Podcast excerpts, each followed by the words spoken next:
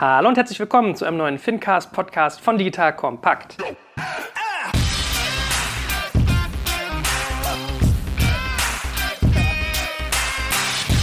Mein Name ist Jörg Kaczmarek und ich bin hier wieder mit den Fintech-Koryphäen schlechthin unterwegs, der guten Miriam und dem lieben André. Guten Morgen, ihr beiden. Guten Morgen, lieber Joel. Hallo, André.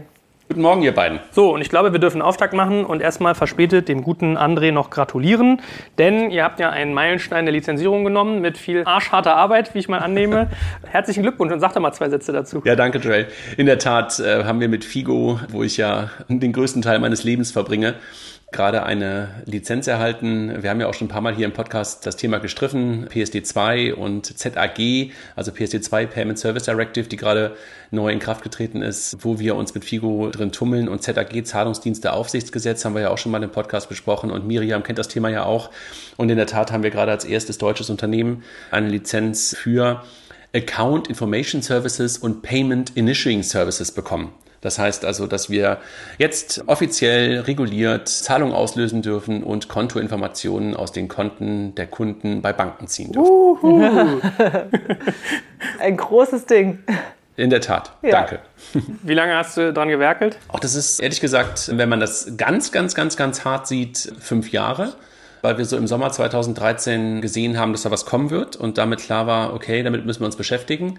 So richtig, richtig, richtig, so seit Anfang 2015, Mitte 2015. Und ich bin eigentlich, äh, ehrlich gesagt, gar nicht derjenige, dem das Lob gebührt, sondern das Lob gebührt der Cornelia Schwertner und ihrem Team, die das Thema bei uns in einer unglaublichen Härte, Konsequenz und Smartness durchgezogen haben. Und sie ist diejenige, die der Kopf hinter diesem Lizenzantrag und, und all den ganzen harten To-Dos war. Hast du wohl gutes Recruiting gemacht. Also, das ist doch fein. So. Ein Bier. Uh, okay, siehst du, so läuft's. Die ungewöhnlichsten Wege immer. Kenne ich auch, kenne ich auch. Genau, bevor wir jetzt starten in das Thema Apple Pay und Google Pay, ja, voll interessant, voll aktuell, soll Miriam auch nochmal einen Satz sagen. Ich habe gerade wirklich vor Beginn dieses Gesprächs gelernt, dass sie was Neues macht, was ich nur unterstützen kann mit jungen Menschen. Magst du mal zwei Sätze Ach so, ja, es hat gar nichts mit RatePay zu tun. Ich habe nur Joel eben davon erzählt. Wir werden zusammen mit der Hacker School ergreifen wir so eine Initiative, dass wir Kindern, also Kindern so zwischen 9 und 16, die möchten wir gerne näher an Tech heranbringen und deshalb werden wir anfangen ab dem erste Kickoff-Veranstaltung 24. 25. November bei uns bei RatePay in Berlin. Wir hosten das, äh, wo wir etwa so zehn Kurse zusammen mit der Hacker School anbieten. Es geht darum, wirklich spielerisch das Programmieren zu lernen, ohne irgendwie, dass man da eine Challenge macht oder so, wer der Beste ist, sondern einfach nur, dass man Spaß daran hat, lustige Sachen zu entwickeln. Und eigentlich die Idee, dass Kinder einfach, bevor sie so generell ausschließen, vielleicht einen technischen Beruf zu machen, dass sie sowas eben mal ausprobieren. Wir wollen natürlich so ein bisschen mehr die Mädchen ansprechen, weil einfach da einfach zu wenige Mädchen sind. Nichtsdestotrotz laden wir aber auch gerne Jungs ein. Also das ist keine geschlossene Veranstaltung für Mädchen. Haben hier auch tolle Schirmherrinnen, also Frau Zypris hilft uns da. Dann ist es natürlich die Julia von der Hacker School, die das mit einer Leidenschaft vorantreibt. Und auch die Frau wahrscheinlich, das ist also eine ganz, ganz hochrangige Lady hier in Deutschland, wird es auch noch begrüßen. Also Deshalb, das habe ich jetzt noch nicht offiziell schriftlich, aber die wird dann auch dabei sein und ich glaube, das wird eine tolle Initiative. Und deshalb, also hier in die Öffentlichkeit hinein. Wenn sie Lady sagt, dann kann man ja eigentlich nur von der First Lady ausgehen. Ne? ich sage jetzt noch nichts, ja, aber wir sind ganz stolz, also dass, dass, dass wir da jetzt hier so eine Audienz gefunden haben, weil das ist so ein bisschen so ein Herzensprojekt. Ich finde immer so, weißt du, wir machen Zahlungsverkehr und das ist ja also das ist ein tolles Produkt, wir lieben das, was wir tun, aber irgendwie ist es nichts, was der Gesellschaft wirklich etwas Gutes bringt. Und ich denke immer so, wenn man in dieser Technologiebranche arbeitet und sich einfach anguckt, wie die Welt von morgen aussieht, ist es umso wichtiger, Kinder dafür zu begeistern, in andere Berufe zu gehen. Und das ist so ein bisschen jetzt die Mission und das möchte ich gerne machen, ja. Und deshalb, Miriam, also, dann, Miriam, dann, dann, möchte ich bitte auch mit meinen beiden Mädchen kommen, weil ich bin ja sozusagen genau in der Zielgruppe, ja, also nicht ich, aber also als du bist Vater herzlich, genau also, in der Zielgruppe. Die, also du bist herzlich auch eingeladen, du kannst gerne kommen. Kilian hat auch schon Interesse bekundet. Also von Joel, dem her. Joel, du bist noch zu jung, ne? Ja, ich komme in einem Jahrzehnt, wenn meine Tochter in einem zweistelligen ja, Alter ist. Genau. Also, weil wir hatten so ein bisschen darüber gesprochen, dass es manchmal gar nicht so einfach ist, Kinder dafür zu begeistern, weil es gibt viel Angebot und man weiß nicht so genau, was da ist. Und das hatte die Julia mir auch erzählt von der Hacker School, dass wir einfach jetzt auch mehr darüber sprechen müssen, um eben Kinder dafür zu begeistern. Und das kommt ja oft über die Eltern. Deshalb, natürlich sollte man die Kinder aber nicht zwingen. Und die Eltern, die werden dann auch ausgeladen, wenn die Kinder da programmieren lernen, damit die da nicht dabei sitzen und die Kinder nerven. Aber wir können ja gemeinsam mit den Eltern dann eine nette Runde machen. Ja, genau. Genau. Super. Also ich kann das ich kann das nur unterstützen, sowohl wenn man sozusagen Giving Back und was gesellschaftlich Sinnvolles tut in seinem unternehmerischen Leben, als auch ganz konkret Kinder. Von daher alle, die zuhören, schreibt doch mal euren Schulen, den Schulen eurer Kinder, dass sie sich das mal anschauen sollen. Gibt es da eine Webseite? Noch nicht, kommt jetzt bald, aber wenn jemand Interesse hat, einfach mal an mich eine E-Mail. Okay. Also guckt ihr auf RatePay, geht da ins Impressum, da gibt es bestimmt eine Kontakt-E-Mail oder ihr bombt den Support zu oder sowas. Freuen sich die Kollegen. ihr hättet davon der Hacker School für Kids gehört. So, denn zu den Produkten, die vielleicht unsere Jugend äh, morgen dann schon mitentwickeln könnten. Im Payment-Bereich könnten ja auch solche spannenden Sachen wie Bezahlverfahren gehören. Und heute wollen wir, wie gesagt, mal über Apple Pay und Google Pay sprechen. So, habt ihr beide schon mal Berührung damit gehabt? Bisschen aktiver? Jeden Tag natürlich, wenn man sich mit den Themen befasst. Aber ich selber, ich habe es noch nicht installiert. Hm. Also André, was sagt dein Handy? Ja, total. Lange Zeit habe ich mich so ein bisschen dagegen gewehrt, so eine Nerd-Lösung einzuführen, weil du konntest es ja lange Zeit in Deutschland noch nicht machen. Also weder Google Pay noch Apple Pay, also jedenfalls nicht auf deinem Smartphone oder auf irgendwelchen mobilen Devices oder Wearables. Und dann habe ich mich aber irgendwann so vor, ich würde mal sagen, ungefähr vor einem halben Jahr, Ostern war es, habe ich mir irgendwann eine Apple Watch gekauft und dann habe ich gedacht, okay, jetzt versuchst du das mal und habe dann so einen Umweg gewählt und habe dann den neuen DAX Star Wirecard, eine Lösung von denen installiert.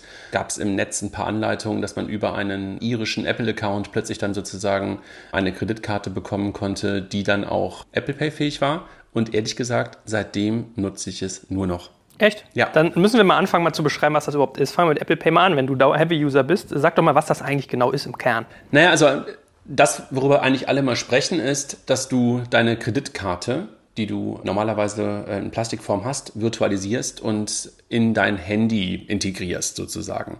Und das tust du auf eine sehr einfache Art und Weise, indem du halt deine Karte irgendwie abscannst oder halt deine Bank dir eine Push-Information schickt, dass du deine Kreditkarte oder deine Karte, die du von der Bank hast, nun auch virtuell genutzt werden kann. Und dann hast du plötzlich in deinem iPhone deine Kreditkarte hinterlegt. Das ist erstmal gar nicht so magic.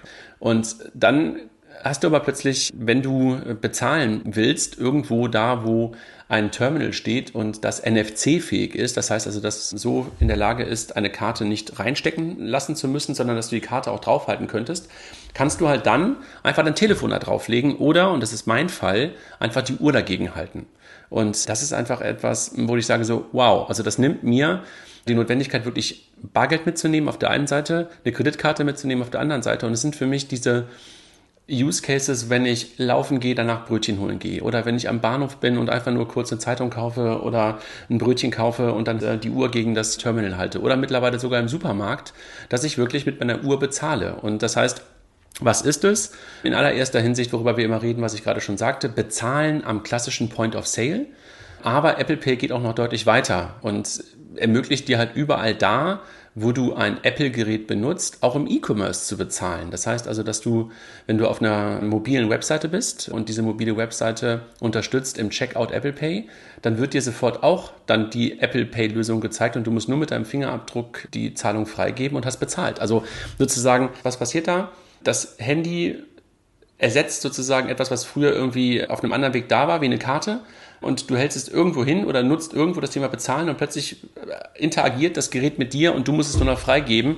Unglaublich smart. Also das habe ich ein bisschen Fanboy-mäßig gelabert, aber vielleicht ist es dir einigermaßen klar geworden, was ich damit meine. Und geht das nur mit Kreditkarten oder kann man auch zum Beispiel klassisches Lastschriftverfahren machen? Momentan ist es in der Tat so, dass es eine Kreditkarte ist. Und das ist auch einer der Gründe, warum es in Deutschland momentan wohl auch noch nicht da ist, weil es hier ein bisschen darum geht, wird die Girocard auch unterstützt werden. Ja? Und Lastschriftverfahren, was du gerade angesprochen hast, nein, sondern es geht wirklich immer darum, dass du eine Karte im Hintergrund sozusagen tokenisierst. Das heißt, dass gar nicht die Kartennummer selber irgendwo drin steht, sondern wirklich nur ein Token in deinem Gerät drin liegt, also sozusagen eine virtuelle Nummer. Und gegen diesen Token wird sozusagen immer autorisiert. Und das ist dann kein Lastschriftverfahren, wie du es heute kennst, sondern wirklich eine harte Autorisierung gegen eine Karte und in dem Fall wirklich immer eine Kreditkarte, die aber auch eine Debit Credit Card sein kann. Was ist das? Eine Debit Credit Card das ist eine Kreditkarte, die nicht wirklich eine Kreditkarte ist, sondern aber wirklich Guthaben drauf sein muss. Das heißt, wenn du so ein bisschen darauf anspielst, habe ich da Kontrolle drüber? Ja, kannst du haben, weil du halt diese Kreditkarte aufladen kannst mit Guthaben und dann nur so lange damit bezahlen kannst, wie halt auch Guthaben da drauf ist oder du halt wieder Guthaben auf diese Karte drauf lädst. Alles klar. So, und dann lasst uns doch mal gegenüberstellen, auch Google Pay. Vielleicht kann Miriam immer ein, zwei Worte zu sagen. Vielleicht machen wir auch mal noch einen Bogen in NFC, was das genau ist. Äh, wie ist denn der Stand so bei Google Pay?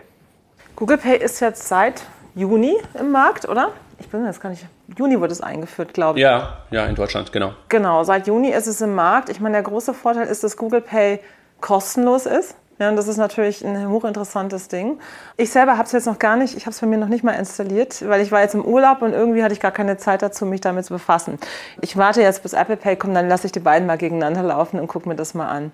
Im Prinzip ist Google Pay nichts anderes, nur dass es Android-basiert ist. Es wird auch mit einer Kreditkarte gefundet.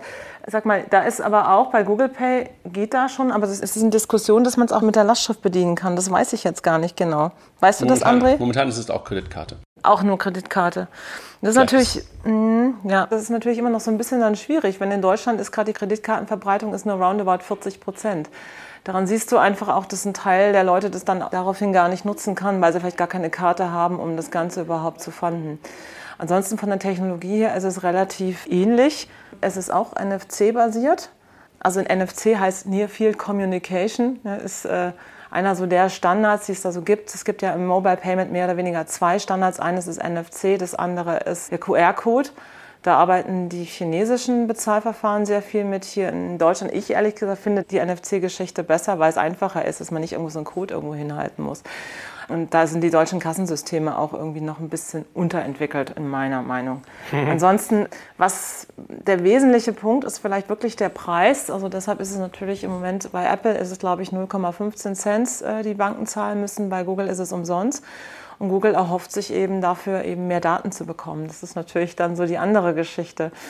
Ansonsten vom Ablauf her ähnlich. Also das Handy wird zum Geldbeutel. Du brauchst dann eben keinen Geldbeutel mitnehmen, weil du das Handy benutzen kannst und dort eben deine Zahldaten hinterlegt sind. Und du bezahlst einfach mit dem Handy. Und Google Pay ist nichts anderes als dein virtueller Geldbeutel, so sehe ich das immer. Joel, vielleicht ein, ein kurzer Hinweis. Miriam spricht ein bisschen von den Kosten. Ne? Und ganz klar sein muss, glaube ich, dass es für den Konsumenten, also für dich und für mich und für Miriam sowieso immer kostenlos ja. sein muss. Also das heißt, für ein Bezahlverfahren zahlen wir ja eh nicht. Also es ist ja eher die Händlerseite bzw. die Bankenseite, die Miriam anspricht, wo halt für solche Bezahlverfahren immer Gebühren oder ja, sozusagen eigentlich Gebühren entstehen. Genau. Deshalb hat es ja wahrscheinlich auch so lange gedauert, jetzt bis überhaupt Apple Pay gekommen ist, weil die Gebühren relativ hoch sind für die Banken. Und ich glaube, man konnte sich da lange nicht drauf einigen, weil es gibt Apple Pay ja schon relativ lange. Es gibt ja schon einige Jahre. Und es gibt sogar eine Petition, ich glaube, die wurde vor zwei Jahren oder so gestartet hier in Deutschland, dass Apple Pay endlich eingeführt wird. Also es ist schon interessant. Ja? Also es gibt eine große Lobby für Apple Pay, die darauf wartet, dass das endlich kommt. Mit welchen Anbietern partnern die denn jeweils? Vielleicht könnt ihr mal dem Laien auch erklären, wieso braucht Apple eigentlich eine Bank? Warum machen zum Beispiel nicht selber eine auf oder können sie das nicht irgendwie komplett selbst umsetzen? Warum benötigt man die und mit wem arbeitet man da eigentlich jeweils? Ich glaube, da muss man irgendwie auch wieder die verschiedenen, wenn ich mal antworten darf, Miriam, und du ergänzt ja, ja. bitte, ja. Gerne, du musst verschiedene, verschiedene Seiten betrachten. Auf der Händlerseite, also da, wo du mit Apple Pay, Google Pay bezahlen kannst, brauchen sie gar keine besonderen Vereinbarungen, sondern dort ist jede Kasse, jeder Händler, der Kreditkarten akzeptiert und wo ein Terminal steht, also ein Bezahlding, wo du die Karte sonst reinsteckst, was halt auf NFC-Basis funktioniert, da funktioniert es sofort. Das macht es halt auch gerade so, oder deshalb kommt diese Dynamik gerade da rein, weil wir ganz, ganz viele Händler gerade sehen. Also du siehst es bei Edeka, du siehst es bei Aldi, du siehst es gerade bei den ganzen großen Lebensmittelläden, dass die halt im Laufe der letzten Monate, im Laufe der letzten Jahre ihre Terminals ausgetauscht haben und nun NFC-fähig sind. Und das macht es halt gerade so schön, dass Apple und Google da nichts tun müssen. Das heißt, sofort funktioniert es. Aber sie müssen auf der anderen Seite eine Akzeptanz haben, nämlich auf der Bankenseite. Weil die Banken dafür verantwortlich sind, die Karten herauszugeben, die sogenannten Issuer. Das heißt, du, ich, Miriam, wir bekommen ja von unserer Bank, wenn wir ein Konto bei denen haben, in der Regel irgendwie eine Girocard und ganz, ganz häufig halt auch eine Kreditkarte. Und das ist sozusagen die Issuer-Bank. Und die muss mitspielen. Die muss mitspielen, sowohl bei Google als auch bei Apple. Deshalb gibt es mittlerweile auch Listen im Internet, welche Banken bei Google Pay dabei sind, welche Banken bei Apple Pay ein Commitment abgegeben haben. Die müssen mitspielen, weil diese Karten dazu in der Lage sein müssen, sozusagen tokenisiert werden zu können, was ich gerade schon angesprochen habe. Das heißt, dass die halt überhaupt in der Lage sind, in den Systemen von Visa und Master mit Apple gematcht zu werden. Und dafür müssten halt die Banken überzeugt werden. Und da ist halt der Unterschied, den Miriam gerade angesprochen hat, dass die beiden Player anders vorgehen. Google sagt, liebe Bank, wir möchten gerne, dass ihr dabei seid, dass ihr eure Karten für unser System freigebt. Ihr bezahlt dafür nichts. Apple ist halt so vorgegangen, dass sie gesagt haben, liebe Banken, wir helfen euch ja, das Kartenzahlungsverhalten zu verändern, also das Bezahlverhalten der Kunden zu verändern. Deshalb möchten wir von jeder Zahlung, für die die Händler in der Regel ja etwas bezahlen, auch etwas abbekommen, was Miriam gerade mit 015 angedeutet hat. Und darüber streiten halt gerade in Deutschland relativ viele Banken noch mit den beiden großen. Mit Google muss man darüber nicht streiten, das ist eine andere strategische Frage, aber mit Apple streitet man sich vor allen Dingen über den Preis. Und das ist der Grund, warum Deutschland sich halt auch so, naja, so schwer tut bei der Einführung von Google Pay und von Apple Pay bis hierhin, weil wir super günstig für den Händler sind heute im bargeldlosen Verfahren durch unsere Girocard und deshalb nicht so viel Marge da drin steckt, die die Banken teilen können und wir nicht so eine hohe Kreditkartenverbreitung haben, sondern man sich darüber Gedanken machen muss, wie man unser sehr lokales Payment Scheme, Girocard, auch in diese Verfahren integrieren könnte, wenn man das will. Und das macht es halt ein bisschen spezieller und ein bisschen komplizierter. Also der Issuer muss mitspielen und da ist es eine Preisfrage und eine strategische Frage, warum die momentan die Diskussionen führen. Also Sparkassen, Volksbanken und so weiter, die machen ja alle nicht mit bei Apple Pay, oder? Bisher. Bisher sehe ich da nur Amex, Deutsche Bank, Fido, Hanseatic, KVB, N26, Wirecard, Santander. Und auch nur vermutet, ne? Ist noch gar nicht public, wer das Genau, macht, ist noch ne? gar nicht public. Ja, ein paar haben sich schon committed. Ein paar haben das schon gesagt, dass sie mitspielen. Und bei Google Pay gibt es ja in der Tat auch die Commerzbank und die Comdirect und ein paar andere, die halt ganz klar sagen, wir machen dabei mit. Aber Joel, das ist halt eine strategische Frage, die du dir als Bank halt stellen musst. Ja, also wer ist sozusagen derjenige, der den Zahlungsstrom leitet. Und darum geht es denen so stark. Das merkst du vielleicht auch in den letzten Wochen ein bisschen in der Presse verfolgt oder jedenfalls verfolgen können, als es darum ging, dass die Sparkassen gesagt haben, nein, wir machen bei Apple Pay erstmal nicht mit. Apple soll mal die NFC-Schnittstelle aufmachen. Wir wollen unser eigenes Bezahlverfahren, unsere eigene Bezahl-App auch mit unseren NFC-Karten versehen. Da ist so ein typischer Kampf der Giganten oder scheinbar Giganten. Ja? Also Apple ist weltweit ein Gigant, die Sparkassen sind in Deutschland ein Gigant und die treffen da gerade aufeinander. Die Sparkassen sagen zu Apple, gib uns mal eure NFC-Schnittstelle frei, weil die NFC-Schnittstelle ist heute bei Apple nur für Apple und für ganz, ganz wenige andere Dienste freigegeben. Das heißt, wenn du eine eigene App hast als Sparkasse, als Volksbanken und möchtest das NFC-Element im iPhone nutzen, geht das heute nicht. Sondern Apple sagt, das geht nur dann, wenn wir das sozusagen kontrollieren und liebe Sparkassen, du kannst gerne mitspielen bei Apple Pay, aber du diktierst uns nicht die Spielregeln. Und das ist gerade so ein bisschen der Kampf, der da gerade stattfindet, ja. Und deshalb ist es, glaube ich, einfach echt eine strategische Frage, wer steuert das und auch ein Stück weit eine Frage natürlich auch der Daten, wer bekommt welche Daten, wer hat welche Daten. Das ist ja bei Apple immer noch ein Unterschied zu Google. Google sagt ganz klar, Daten sind wichtig für uns. Apple sagt ja, die Daten interessieren uns nicht. Und was hat so eine Bank zu gewinnen, wenn sie sozusagen bei diesem System teilnehmen? Also in erster Linie machen sie sich ja mal abhängig von den Technologieanbietern. Also Stand jetzt können sie da nicht mitarbeiten, okay, aber so als Bank würde ich doch jetzt sagen, hm, ob der Kunde jetzt im Supermarkt da seine Karte reinsteckt, seine Karte auflegt oder eine Watch oder ein Handy ranhält, ist mir doch relativ egal. Hauptsache, es funktioniert, dass er damit Karte bezahlt. Ja, aber stell mal vor, Sie verlieren auch noch diese Bastion, ja? Und Sie sagen, Sie machen nicht mehr mit. Dann ist der ganze Zahlungsverkehr irgendwann weg von den Banken. Hm, okay, also Pressure kommt sozusagen strategisch auf, dass man da an der Front was machen muss. Äh, André, hast du mal geguckt oder ist es sozusagen mal diskutiert worden, ob man sich sowas nicht eigentlich einklagen kann, wenn Apple irgendwie so eine NFC-Schnittstelle quasi äh, monopolistisch für sich beansprucht? Naja, ich glaube, es ist ein bisschen so eine Frage, wem gehört das Device und kann man das einklagen? Ich glaube wahrscheinlich nicht wirklich. Also man kann wahrscheinlich sagen, hey, die benutzen da ihre Marktmacht und geben das nicht frei und wahrscheinlich könnte es irgendwann passieren, dass dann so ein EU-Kartellverfahren eingeleitet werden könnte, dass man das irgendwie dann öffnet.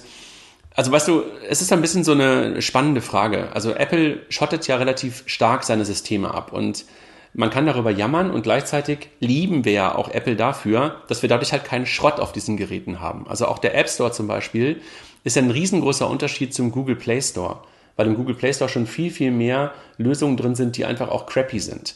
Und das gleiche sagt Apple halt auch. Wir geben nicht jedem die NFC-Schnittstelle, weil damit halt dann plötzlich die Missbrauchsgefahr dieser so wichtigen Technologie gegeben ist. Wir müssen das kontrollieren. Und deshalb bin ich mir nicht ganz sicher, ob man das wirklich einklagen kann. Man kann natürlich versuchen, Druck auszuüben auf eine andere Art und Weise. Und das wird halt gerade versucht. Also und Joel zum Thema, was können Banken verlieren? Also ich verstehe total, dass Banken sagen, ich möchte das Ganze kontrollieren.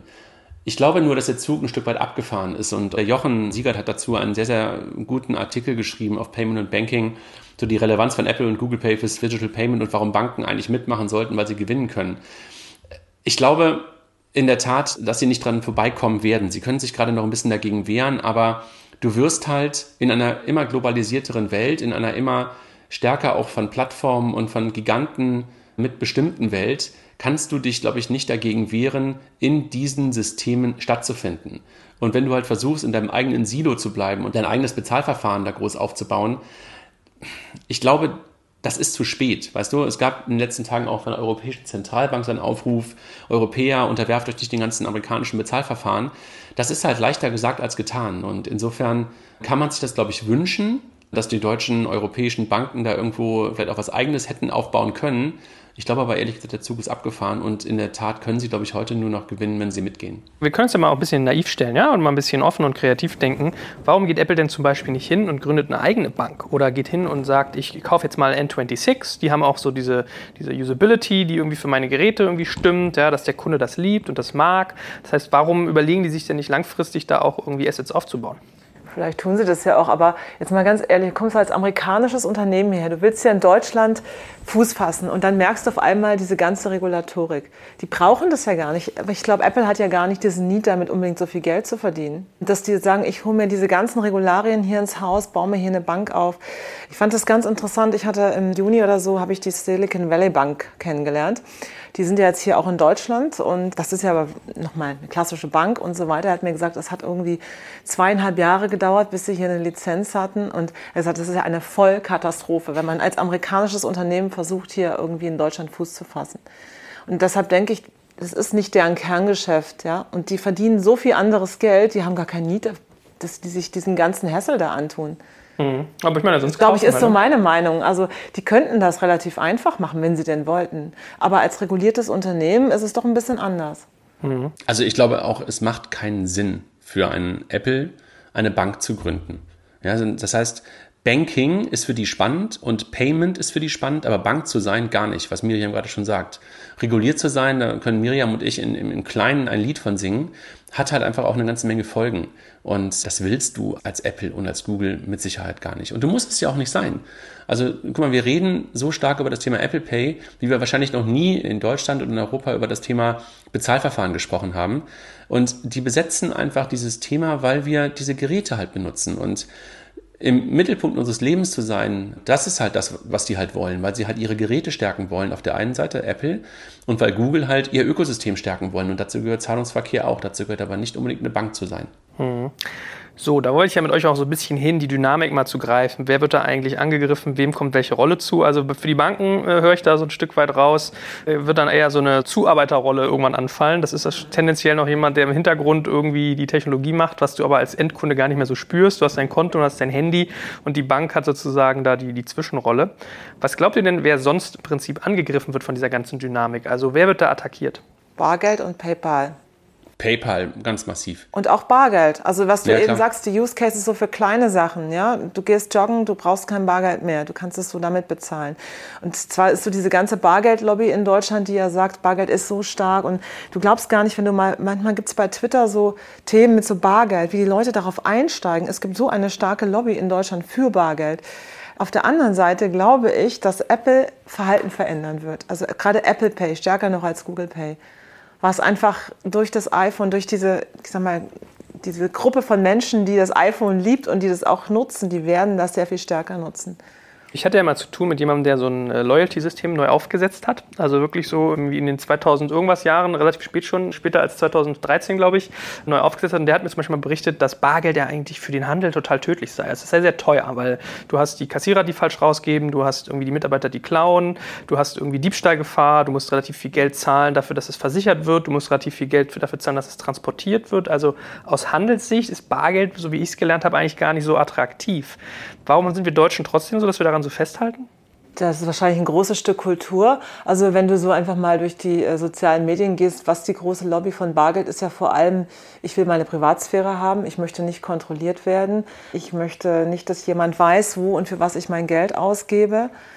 Das ist eigentlich, glaube ich, einer der Hauptpunkte für Bargeld. Mhm. Vielleicht, das hat ja auch was mit unserer Geschichte zu tun. Ich meine, zwei Diktaturen, ja, wo du gelernt hast, was Überwachung sein kann, wo die Menschen einfach sehr vorsichtig damit sind. Es gibt echt einen großen Teil, der ganz anders über Datenschutz nachdenkt als in vielen anderen Ländern. Dann gibt es wieder welche, mir ist es ehrlich gesagt, ich habe damit kein Problem, also damit zu bezahlen. Ich denke da gar nicht so sehr drüber nach und mir ist es egal, diese Daten, die sind sowieso irgendwo verfügbar. Also grundsätzlich meine, was weiß ich, wenn ich was einkaufe. Aber es, ich kann das auch verstehen, dass es viele Menschen gibt, die da unheimlich Angst vor haben. Und jetzt kommt ja auch gerade die Kritik auf an diesem ganzen System, wie es in China ist. In China ist ja mobiles Bezahlen, in keinem anderen Land ist es so verbreitet wie dort. Ich meine durch Alipay und WeChat. Aber die haben ja in China so im Prinzip bauen die ja so ein Scoring-System auf, ein Punktesystem was natürlich das ganze große Ökosystem bezahlen und äh, mobile und äh, alles ineinander zusammenbringt. Und die Menschen werden plötzlich geratet und irgendwann wird darüber entschieden, kriegst du den Studienplatz, kriegst du den Arbeitsplatz, kriegst du das, kriegst du das, kriegst du einen guten Kredit, ja oder nein. Und das ist natürlich etwas, das kann ich schon verstehen, so die Angst in einer Gesellschaft, dass so etwas passiert durch solche Sachen. Auf mhm. der anderen Seite glaube ich, wir können uns dem nicht verwehren. Aber Deutschland wird noch eine ganze Weile sein Bargeld haben. Ich glaube nicht, dass es so bald abgeschafft wird.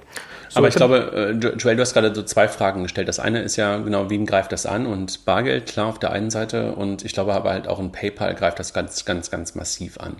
Und ich glaube, dass das total Interessante ist halt, äh, was wir jetzt gerade sehen, ist halt eine ganz andere Art von Bezahlen, weil das halt so stark in unser, sag mal, in das Smartphone rein integriert ist, dass es eine unglaublich hohe User Experience hat.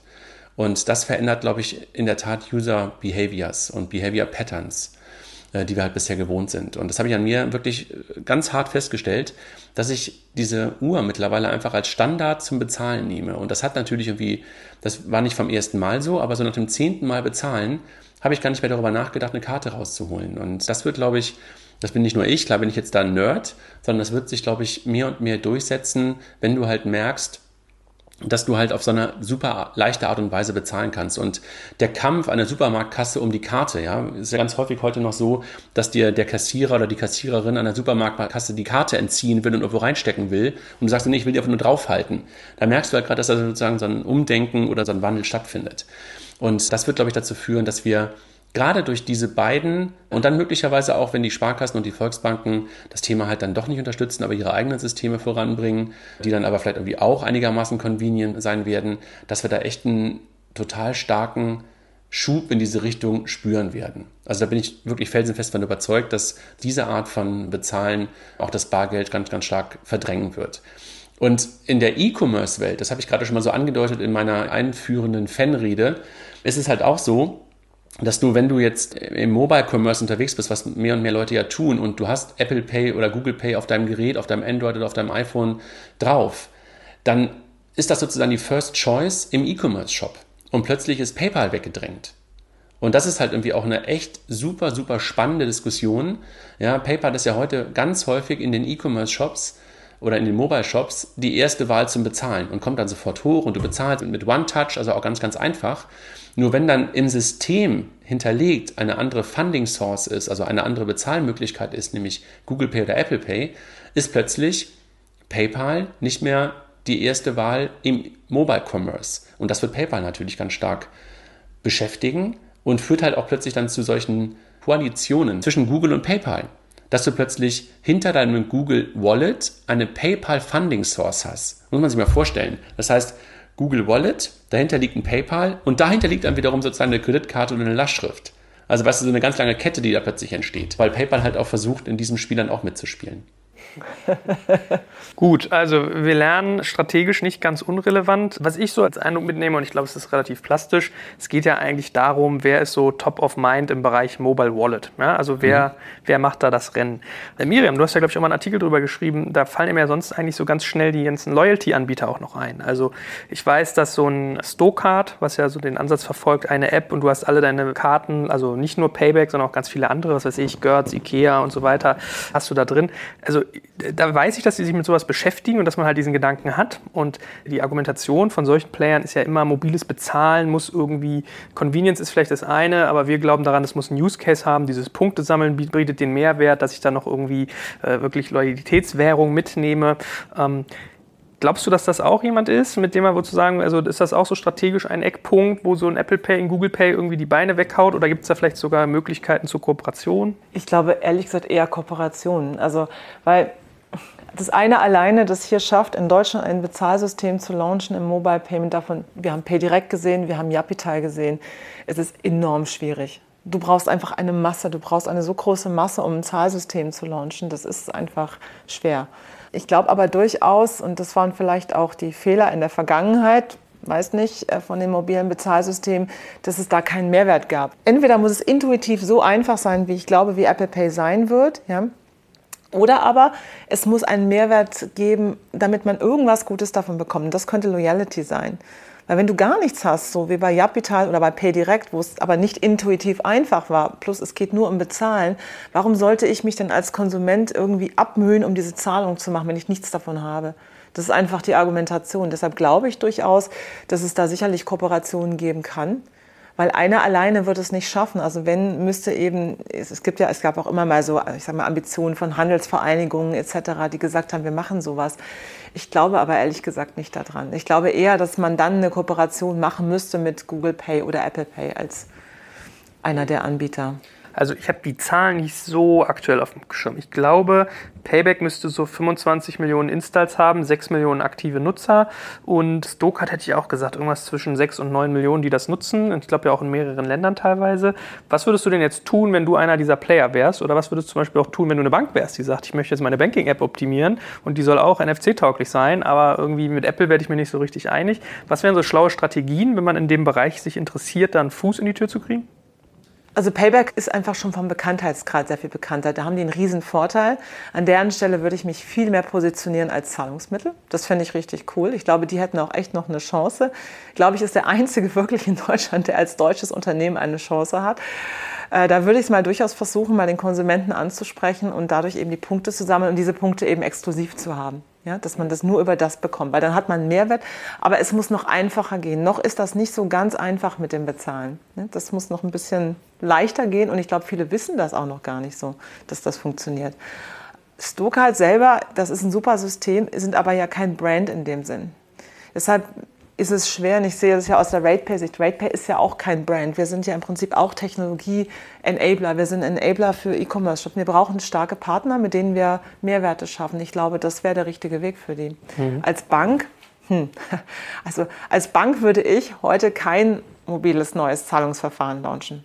Mhm. Das würde ich nicht tun. Ich würde mich auf andere Sachen konzentrieren. Aber ich würde nicht versuchen, da in den Konkurrenzkampf zu gehen. Ich glaube ehrlich gesagt, es ist zu spät. Mhm. Dann sollten wir mal in die Funktionalität eintauchen, ein Stück weit. Vielleicht fangen wir mit einem äh, sehr, sehr deutschen Aspekt an, Sicherheit. Ich habe irgendwie vor, ich weiß gar nicht, ein paar Wochen mal so ein Facebook-Video gesehen. Da hast du so einen Kioskbesitzer gehabt, der hat irgendwie sein EC-Gerät genommen, so ein schnurloses, hat da irgendwie für 20 Euro irgend so ein teures, hochwertiges Coffee-Table-Magazin eingetippt, 1990, zack, Preis eingetippt, hat das Gerät genommen und irgendeinem Kunden, der da stand, an den Hintern gehalten. Es hat gepiept, das Ding war bezahlt und der Typ hat es nicht mal gemerkt. Ja? Der hat sich kurz gewundert umgedreht, warum jemand so dicht dran steht, aber er hat es gar nicht mitgekriegt. So, und weißt, wenn man dann sich überlegt, so, okay, was mache ich denn jetzt, wenn mir irgendwie mein Handy geklaut wird, können ich ganz wild bezahlen und all solche Sachen. Wie schätzt ihr denn zum Beispiel das Thema Sicherheit ein bei dem ganzen NFC-Thema? Oder eine ganz lustige Anekdote, ich war im MacPaper, habe ein Paket aufgegeben, wollte zahlen, gib ihm meine EC-Karte und dann fragt er, dann drückt er, dann hielt er das so auf das Gerät, klopfte da so gegen und ich sage, nee, müssen Sie reinstecken. Hat er es reingesteckt? Ich meinte so, ja, habe ihm die gleiche Geschichte erzählt wie eben gerade, mit dem an den Hintern gehalten, hat ihm gesagt, ja, in unserem Geschäft machen wir das nicht mehr.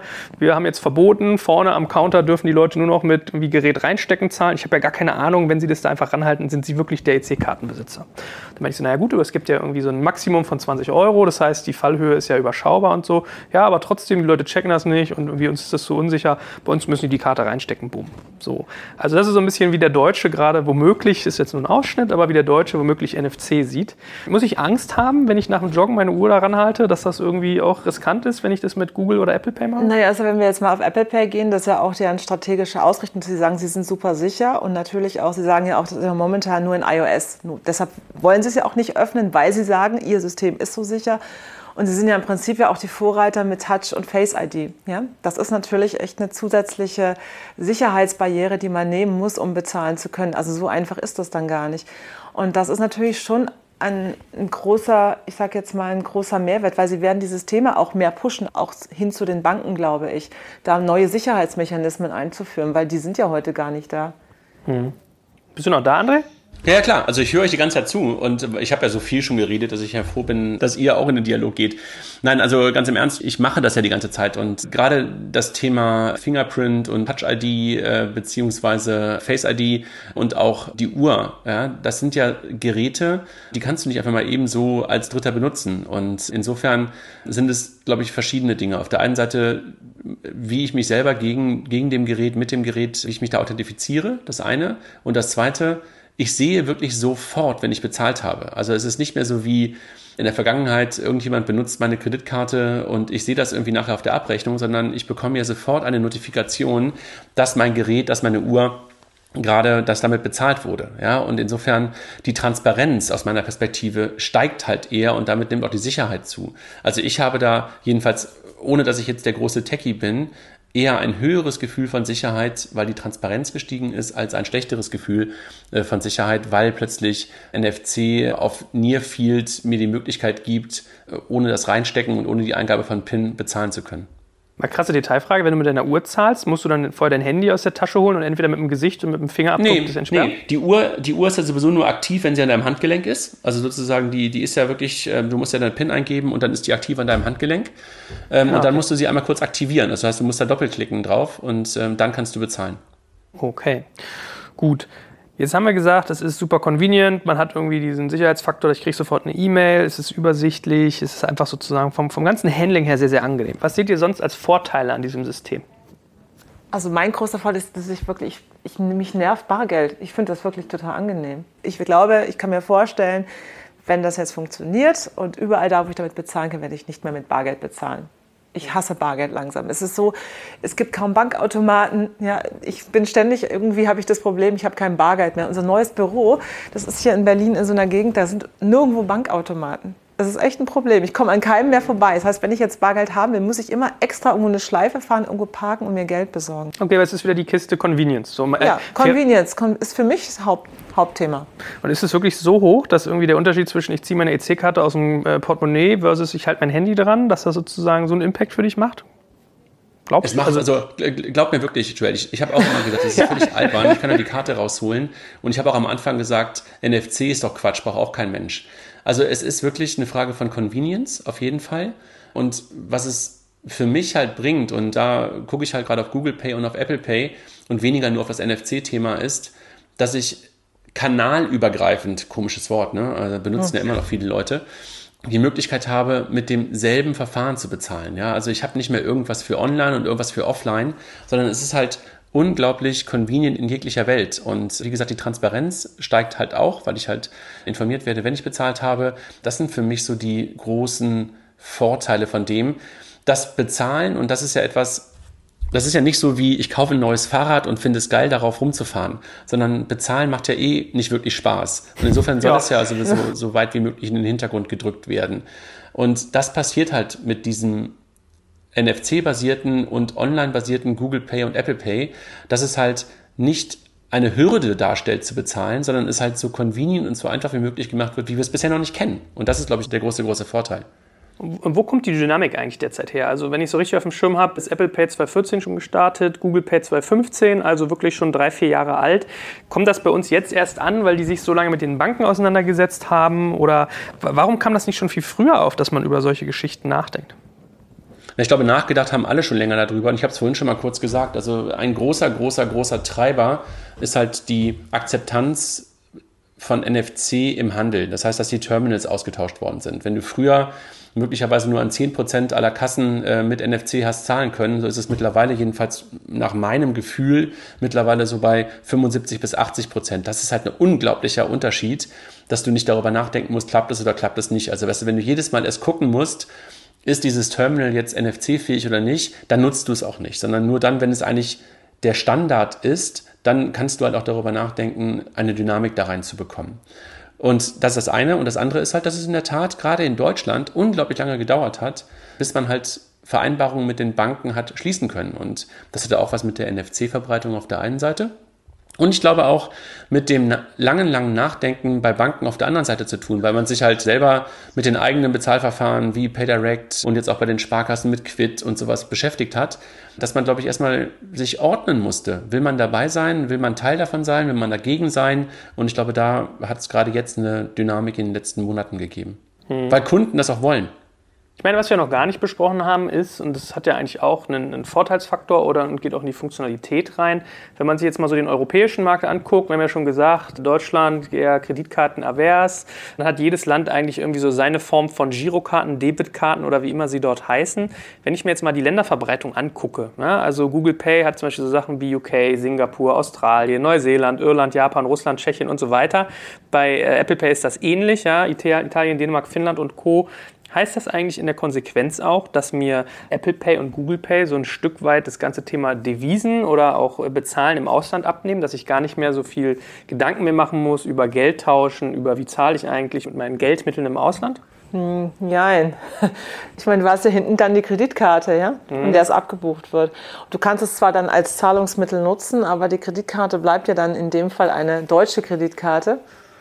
Und letztendlich ist es dann für dich als Konsument von dem, was du dafür bezahlst, nichts anderes als eine Auslandstransaktion mit der Kreditkarte. Also nach wie vor teuer und gleiches Prinzip. Ich habe jetzt keinen, da obwohl eigentlich Reibung reduziert wird, keinen großen Vorteil.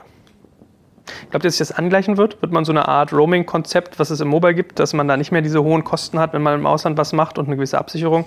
Wird das auch im Finanzsektor kommen? Ich glaube, ich bin mir jetzt aber nicht sicher, das ist jetzt wirklich eine Mutmaßung. Ich glaube, die Fido Bank hat eine Kreditkarte, bei der es keine Wechselkursgebühren im Ausland gibt. Ich glaube. Also du hast, du, du hast es mittlerweile, sorry, dass ich einmal unterbreche. Also Joel, ja, ich glaube, das passiert. Das wird auch in der breiteren Masse passieren, weil das momentan einfach noch ein schönes Mitnahmegeschäft für viele Banken ist. Ne? Also diese Devisen- und Wechselkursumrechnung und Auslandszahlungseingeld.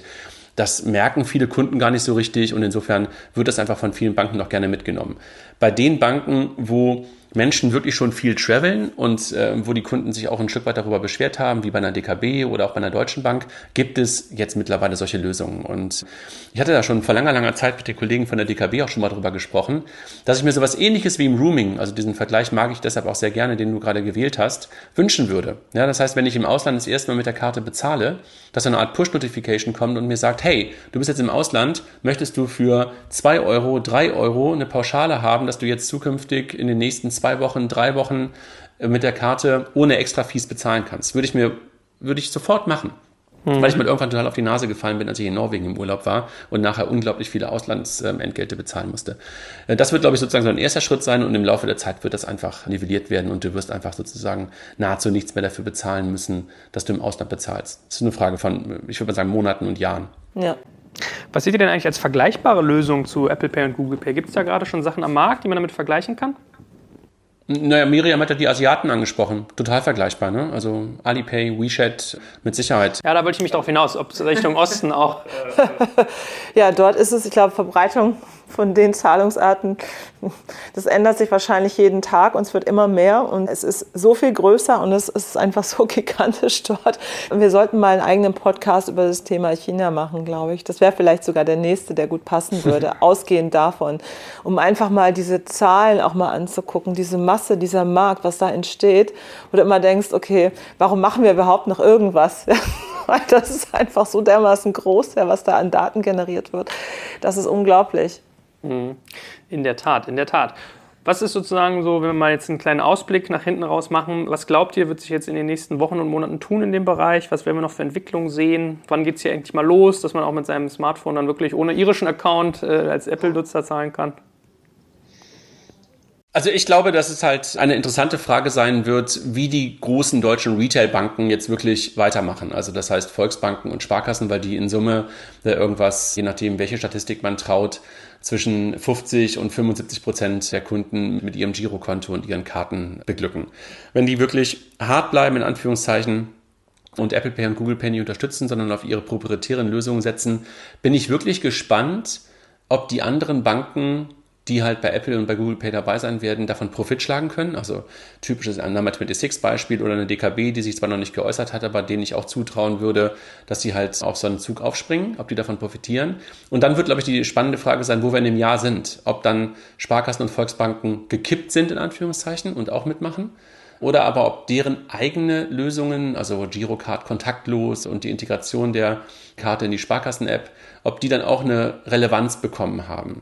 Also ob sozusagen diese Kleinstaaterei funktioniert oder nicht, das ist für mich so einer der interessanten Fragen innerhalb der nächsten sechs bis zwölf Monate in Deutschland.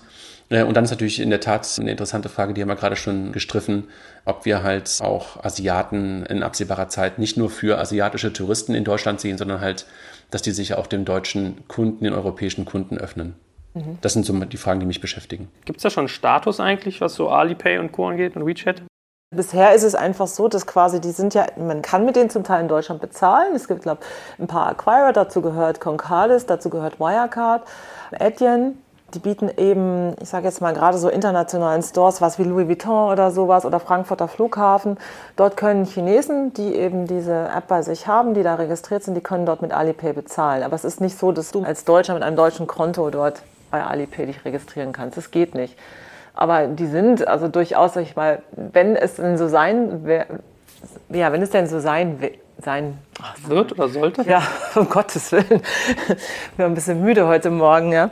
Dann ist es natürlich so, wenn die mit einer Macht hier in den Markt kommen würden, in den Kassensystemen, wären sie ja auch schon mehr oder weniger drin. Ja. Mhm. Also es gibt ja schon ganz viele, die es akzeptieren als Zahlungsart. Okay, also ich sehe, es bleibt spannend. Ich will jetzt ernsthaft auch, André, ob ich mir das mal angucke, obwohl ich auf den, den Irland-Stunt nicht so einen Bock habe, fairerweise. Ja, aber, aber Joel, ich war jetzt kürzlich auch im Urlaub und ich habe ja gesehen, dass du auch gerade im Urlaub warst. Ich weiß gar nicht, wo du warst, aber ich war ähm, wieder da. Letztes Jahr waren wir, glaube ich, in der gleichen Ecke, irgendwo ja. so Richtung Bayern ne, und Richtung Chiemsee ja. und so. Und ich war wieder in der gleichen Ecke und habe einen super netten Vermieter.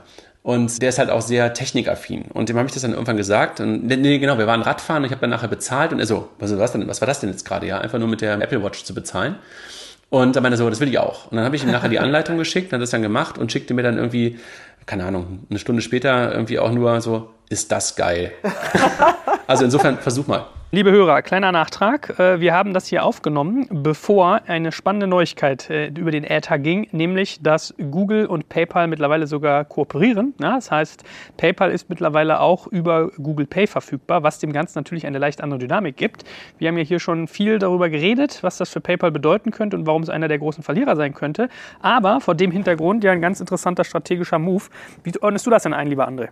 Vielleicht erklärst du es auch einmal, was das sozusagen äh, ganz konkret bedeutet, ne? Ja, Joel, mache ich gerne. Und ähm, es war ein Hinweis von Miriam und damit hat sie völlig recht, dass wir unseren, unseren Podcast äh, zum Thema Apple Pay, Google Pay ähm, vor diesem Announcement ähm, aufgenommen haben. Und deshalb, glaube ich, ist es super sinnvoll, da nochmal darauf hinzuweisen, dass die Kooperation, die zwischen Google und PayPal ähm, jetzt announced wurde, einfach eine ganz andere Dynamik in das ganze Thema hereingebracht hat. Bis dahin war es notwendig, ähm, dass ähm, die Banken die halt eine Kreditkarte herausgegeben haben, mit Google kooperieren. Mit der neuen Kooperation von PayPal und Google gelingt es Google nun, gelingt es Google Pay, jeden PayPal-Kunden ganz ohne Zutun einer Bank onzuboarden. Das heißt, alle PayPal-Kunden, die es gibt, alle PayPal-Kunden auch in Deutschland, können sofort, wenn sie ein Android-Handy haben, ihre, ihr PayPal-Konto mit ihrem Google Pay verbinden und können damit bezahlen. Ob dahinter ein Bankkonto liegt, ob dahinter eine Kreditkarte liegt, ist völlig egal. Also echt eine ganz andere Dynamik. Und gleichzeitig führt es halt mhm. dazu, dass Google damit eine größere Akzeptanz bekommt ähm, und eine viel größere Verbreitung bekommt, Google Pay. Und gleichzeitig hat es PayPal damit geschaffen, am Point of Sale stattzufinden. Ja? Und PayPal bisher halt ein reiner E-Commerce-Player, schafft es damit halt in die reale Welt, hat es vorher ein paar Mal alleine versucht und jetzt in der Kooperation mit Google total sinnvoller, total guter Schritt, ähm, der PayPal halt äh, in eine ganz andere Dimension hebt. Okay, also eigentlich äh, Gewinner auf beiden Seiten. Google hat mit einem Mal einen relativ großen Anteil von 20 Millionen Kunden, ja, auf die es irgendwie zugreifen kann. Und PayPal hat eigentlich jemanden, der ihn an den, der sie und das ganze Team quasi an den Banken vorbeischleust, an den POS. Das ist ja aber eigentlich für PayPal bisher eine eher ungewöhnliche Strategie. Ne? Bisher hat man ja sehr stark versucht, das alleine zu schaffen. Total. Und, ähm, aber das mag möglicherweise auch an dem, an dem Schwenk liegen, dass man jetzt börsennotiert ist ähm, und auch möglicherweise daran liegen, dass man sich ein paar Mal die Finger verbrannt hat an eigenen Wegen an dem Point of Sale. Ähm, aber so ähm, macht es einfach Sinn, ja, weil äh, Google ähm, einfach eine ganz andere Brand und durch Android und durch die Hardware eine ganz andere Verbreitung hat und ähm, PayPal dort reinzubekommen und PayPal dort als Top of the Wallet, wenn man so will, als erste Bezahlmethode im Google Pay zu hinterlegen, macht total Sinn. Ja, der heimliche Sieger hinter all dem ist Mastercard, weil Mastercard diejenigen sind, die halt ähm, für dieses PayPal-Konto eine virtuelle Kreditkarte nach oben werfen und damit natürlich nochmal eine ganze Reihe mehr an, ähm, an Mastercards, äh, an virtuellen Mastercards in den Markt hineinbringen. Also wirklich äh, dreimal Gewinner. Ähm, wenn man einen Gewinner hat, hat man wahrscheinlich ja auch ein paar Verlierer. Ähm, und da kann man natürlich an erster Stelle, ehrlich gesagt, die deutschen Banken sehen, ja, die halt ähm, dort ein Stück weit ähm, links, über, ja, wie sagt man, die rechts überholt, sagt man, glaube ich, dazu, ne? Rechts überholt worden sind. Gleichzeitig Visa, ja, Visa, die halt sehr stark mit Apple, bei Apple Pay zusammengearbeitet haben, sind hier ein Stück weit außen vor als Verlierer und Apple möglicherweise auch, ja, weil ähm, Google Pay bisher halt immer so als so ein etwas belachtes Nebenprojekt wahrgenommen wurde und dadurch aber eine ganz andere Dynamik ähm, bekommt und damit möglicherweise auch Apple Pay ein kleiner Verlierer in dem ganzen Spiel. Ja, an Apple habe ich auch gedacht, weil ähm, PayPal ist damit natürlich geblockt. Ne? Also ich hätte mir sowieso vorstellen können, dass sie so ein bisschen die Nase rümpfen. Apple arbeitet ja oft so als geschlossenes Ökosystem, aber es gibt ja schon auch Elemente, an denen man schwerer, schwerer vorbeikommt als an anderen. Und wenn jetzt dein direkter Wettbewerber da mal eben so einen 20 Millionen Kundenstamm quasi für dich wegblockt, ist schon irgendwie ein Faktor. Was macht man denn mit den Banken? Ja, also du hast ja ganz richtig gesagt, das ist für, gerade für die ganzen Banken, also vor allem hier äh, Volksbanken und Sparkassen sind ja so, äh, also Jochen hat eine schöne Analyse geschrieben auf Payment and Banking, äh, wo er nochmal zitiert hat, einen Tweet von vom DSGV, also dem Deutschen Sparkassen- und Giroverband, die gesagt haben, eine Kooperation mit Google ist in Deutschland keine Option. Klingt ein bisschen so, als wenn man das jetzt nochmal überdenken sollte, diese Aussage, oder? Naja, ich glaube, das war von vornherein schon eigentlich überdenkenswert. Man hat aber dann äh, sehr klar Position bezogen, hat gesagt, wir wollen das Ganze selber machen und ähm, jetzt, wie gesagt, rechts überholt. Ähm, ob man jetzt wirklich nochmal zu einer Kooperation mit, äh, mit, mit, mit Google ähm, zurückkehrt, wird man sehen. Ähm, manchmal scheint es da sehr verhärtet zu sein, ähm, aus verschiedenen Gründen, ähm, die wahrscheinlich irgendwie ganz, ganz tief ähm, auch in der DNA der verschiedenen Partner liegen. Ähm, und möglicherweise kommt man dann doch nicht ähm, näher aneinander ran den Kunden kann es mittlerweile egal sein. Wenn sie ein PayPal-Konto haben, können sie jetzt Google Pay benutzen und auch wenn dahinter ihr Bankkonto liegt. Und das ist, glaube ich, das Entscheidende, ähm, was Google und PayPal hier geschaffen haben. Eine super nutzerfreundliche und ganz, ganz schnell nutzbare Lösung, völlig losgelöst von irgendwelchen harten ähm, Denkmustern, die möglicherweise bei einigen Banken bestehen. Na, ich meine, du kennst ja die Banken ganz gut. Kannst du auch mal irgendwie einordnen, wie viel Umsatzverlust das theoretisch ist? Also im Prinzip hast du ja so diese ähm, 0,2% Debit Interchange, von denen Jochen auch geschrieben hat, die jetzt zu 100% halt irgendwie in die USA fließen und nicht mehr als Giro-Entgelte in die Taschen der Banken. Ähm, tut das richtig weh? Ja, das tut in Summe richtig weh. Also weil natürlich das Thema Payment ähm, ein eigentlich wirklich ganz guter äh, Profitgeber ist. Ähm, also insofern, ich kann dir das in, in, in, Summe und Zahlen nicht sagen. Da müsste man möglicherweise Jochen noch mal bitten, das Ganze zu analysieren. Der ist ja so ein, so ein Zahlenmensch. Ähm, aber das tut natürlich weh. Also weil es halt auf zwei verschiedenen, aus zwei verschiedenen Gründen weh tut. Auf der einen Seite verlierst du damit halt äh, ein Stück weit die Bindung und den Touchpoint zum Kunden, weil der dann zukünftig Google Pay mit, mit PayPal in Teilen benutzt. Und auf der anderen Seite verlierst du in der Tat Interchange. Und äh, Interchange ist durchaus ähm, ein, ein relevanter Bestandteil ähm, in einer Bilanz einer Bank. Mhm. Wenn man jetzt mal PayPal sich ganz kurz anguckt, ähm, das ist ja auf der einen Seite ein smarter Move, auf der anderen Seite schon so ein Stück weit auch so ein Eingeständnis von einem Versagen. Und läuft man nicht ein Stück weit Gefahr, dass man als Brand PayPal so ein Stück weit hinter Google zurücktritt? Also Kilian hat ja auch irgendwie in dem Artikel von Jochen so ein Stück weit gefragt, wer integriert ja eigentlich wen? Ja? Und äh, versteht der Kunde das eigentlich? Ja, ähm, habe ich auch drüber nachgedacht ähm, und habe überlegt, ob, ob, ob, möglicherweise PayPal ähm, damit äh, sehr unsichtbar wird. Auf der anderen Seite ähm, ist es halt ähm, so, dass Payments, ähm, da haben wir ja auch schon ein paar Mal mal drüber gesprochen in unserem Podcast gemeinsam mit Miriam, ähm, ein Stück weit in den Hintergrund rücken und damit unsichtbarer werden. Ich glaube, das ist einfach eine Realität, ähm, der auch einer PayPal nicht ausweichen kann. Ähm, und insofern fand ich dann wiederum aber den Move, dass ich eine Prepay, äh, eine, eine, eine, eine virtuelle Debitkarte rausgebe, die eine PayPal Mastercard ist und die dann auch sichtbar ist für den Kunden in der Google Wallet ähm, dann auch wieder relativ smart, weil du dann doch nicht ganz, ganz, ganz, ganz unsichtbar wirst, ähm, sondern durchaus das Gefühl hast, dass du mit deiner PayPal Mastercard bezahlst. Ja, das ist das erste Mal, ähm, auch das ähm, äh, neu in dieser ganzen Kooperation, dass PayPal mit seiner luxemburgischen Bank eine eigene Kreditkarte issued, also herausgibt an den Kunden. Das gab es vorher halt auch noch nicht. Ja. Und insofern glaube ich, dass es da in der Tat einen, einen Strategieschwenk ähm, gibt, ähm, der ein Stück weit ähm, da auch sich darauf einlässt, ein bisschen unsichtbarer zu sein, aber gleichzeitig ähm, hat es halt aber auch äh, den totalen Schwenk dahin gegeben zu sagen, wir sind ein boah, ich mag das Wort gar nicht, aber ein Omni-Channel-Payment und nicht nur ein E-Commerce Online-Payment äh, ähm, äh, Payment Scheme oder Payment-Verfahren, sondern wir sind wirklich in der ganzen in allen Bereichen, wo der Kunde bezahlen möchte, äh, in der Lage sozusagen dort vorhanden zu sein. Und das ist, glaube ich, der, der entscheidende Strategieschwenk, der bei Paper stattgefunden hat. Äh, letzte Frage, was ist denn mit den Banken dann jetzt? Ich meine, so die Neobanks nehmen das ganze Thema Banking und Kontoführung ab. Äh, bezahlen am POS könnte man jetzt mit Google Pay machen, also ist man gar nicht mehr auf die reinen äh, Apps der Banken selbst angewiesen. Wo haben die denn langfristig noch überhaupt ihren Spot? Hm. Sollten wir wahrscheinlich mal einen eigenen Podcast zu machen zu dem Thema Retail Bank der Zukunft. Ähm, ich glaube durchaus, Banken können sich da weiterhin auch positionieren, wenn sie schlau tun und äh, wenn sie halt in unserer Lebensrealität stattfinden und nicht versuchen, ähm, einfach das Business, was sie halt äh, in den letzten 20, 30 Jahren gemacht haben, weiterhin zu, ähm, zu treiben, sondern ganz, ganz entscheidend ist wirklich, ähm, dass wir diese Dienstleistungen, die von Banken ja durchaus teilweise sinnvoll erbracht werden können, auch nutzen wollen, nutzen können im richtigen Kontext, im richtigen Moment. Und da haben einfach momentan ein paar andere den Zug der Zeit besser erfasst, dass es halt darum geht, ähm, in der Lebenswirklichkeit der Kunden vorhanden zu sein. Und da haben Banken noch Aufholbedarf. Wo finden sie in der Zukunft statt? Auf jeden Fall ähm, in Teilen weiter in so einer, in so einer Backend-Funktion. Also auch jetzt hier kann es ja sein, dass du weiterhin dein Girokonto, was du bei der Sparkasse, bei der Volksbank, die du ja gerade beide schon mal genannt hast, weiterhin hast. Ja, also das Konto muss nicht weg sein und trotzdem kannst du zukünftig ähm, PayPal via Google Pay benutzen. Also das heißt, unsichtbarer auch die Bank im Hintergrund. Das ist auf jeden Fall eine Rolle, die sie weiterhin einnehmen kann. Ob sie das wird, ist eine andere Frage. Ähm, aber das sind auf jeden Fall ähm, Dinge, wo die Bank stattfinden wird, stattfinden kann. Und sie muss sich halt ein Stück weit neu erfinden. Hm. Hervorragend, lieber André. Dann äh, danke ganz herzlich für diesen Nachtrag, ja, für den geneigten Zuhörer mal aus dem Hotel im Spanienurlaub gerade. Also hier ist doch richtig äh, Gründergeist und Machergeist unterwegs. Äh, lieben, lieben Dank dir. Danke dir. Tschüss.